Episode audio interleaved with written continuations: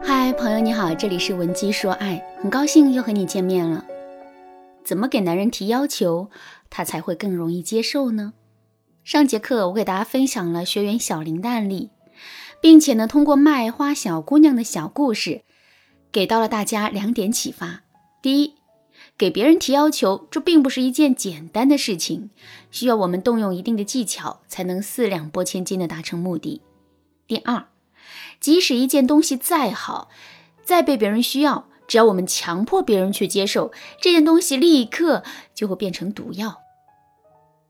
下面我们具体来说一说，如何用卖花姑娘的方法来调教自己的老公，让他听话。就拿上节课中小林的案例来说吧，小林想让沉迷于游戏的老公啊放下手机，然后好好的收拾一下沙发上的垃圾。小林采用的方式是直抒胸臆的命令，并且试图用争吵和对抗的方式来让男人屈服。可实践证明，这样的方法是完全错误的。正确的做法是，小林可以在提出收拾垃圾这个要求之前，给男人提一个更大的要求。比如，小林可以对男人说：“亲爱的，快别玩游戏了，家里的酱油没了。”你赶紧去楼下的超市给我买瓶新的吧。如果男人不愿意，我们就可以稍加催促一下，然后一脸无奈地说：“算了算了，还是我去买吧。你把沙发上的垃圾收拾一下，然后装进垃圾桶里，这总行吧？”有了我们前面的大让步之后，男人再不完成这点小要求的话，他在心理上肯定会过意不去的。在这种情况下，他放下游戏，好好收拾垃圾的概率就会大大增加。再比如说，我们想让男人给我们买一个两千块钱的包包，如果直接去说的话，男人肯定是不会同意的。这个时候，我们该怎么做呢？其实，在给男人提出买包包的要求之前，我们可以先带男人去奢侈品专柜逛一逛。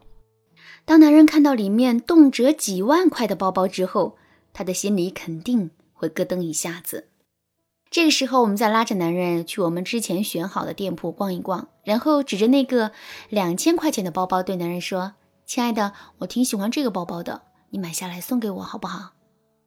有了前面更高的参考标准之后，男人多半会答应我们的这个小要求。关于先提大要求再提小要求这个方法，你想知道更多的实操案例吗？赶紧添加微信文姬零六六，文姬的全拼零六六，来获取导师的指导吧。好啦，讲完了先提大要求再提小要求的方法，下面我再来给大家介绍一个实用的方法——登门槛法则。在现实生活中，你有没有发现这样一个现象？当别人对你提出一个很复杂、难度很高的要求的时候，你一般是不会答应的。可是，当别人把这个复杂的要求逐级拆解开，并且把这些简单的要求逐个摆在你面前的时候，你反而会慢慢把这些任务都完成。比如说，小的时候你很不愿意喝牛奶，当妈妈把一大杯牛奶摆在你面前，让你整杯喝掉的时候，你就会感觉很痛苦，甚至会言辞拒绝。可是，如果妈妈跟你说：“宝贝乖。”你不需要把整杯牛奶喝完，只需要喝上三大口就可以了。这个时候，你就很可能会同意。当你喝完这三大口牛奶之后，妈妈又继续跟你说：“宝贝乖，再喝两大口就好啦。”喝完了，妈妈就绝不会再勉强你了。这个时候，你的心里肯定会想：三大口都喝了，也不差这两口了。与其苦苦纠缠，不如喝完了事。基于这种想法，你会干脆利落的把这两口牛奶喝完。喝完这两口牛奶之后，妈妈就又有了新的要求：“宝贝，你看刚才那两口喝的不够大，你再补上两口吧。”就这样一来二去的，一杯牛奶很快就见底了。这个时候，妈妈又会上来一句：“哎呀，就剩下最后两口了，干脆都喝完了吧。”这个时候，你果真就把牛奶给喝完了。为什么我们原本不愿意完成的任务，到最后却一点点的完成了呢？其实这就应了心理学上的登门槛效应。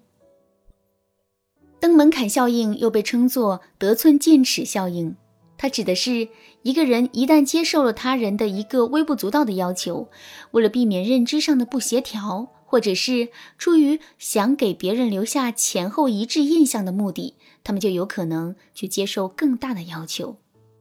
这种现象就犹如登门槛时要一级台阶一级台阶的登，这样才能更容易、更顺利地登向高处。所以。心理学家把这种现象叫做“登门槛效应”。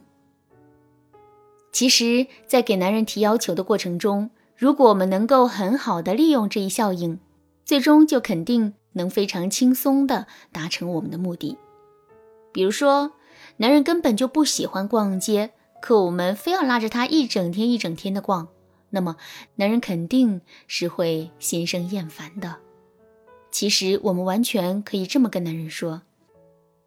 亲爱的，今天陪我去逛逛街好不好呀？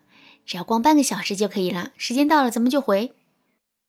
虽然男人不喜欢逛街，但半个小时还是可以忍耐的。在这种情况下，他就很容易会答应我们的要求。之后，我们就可以在这个基础上不断提高难度了。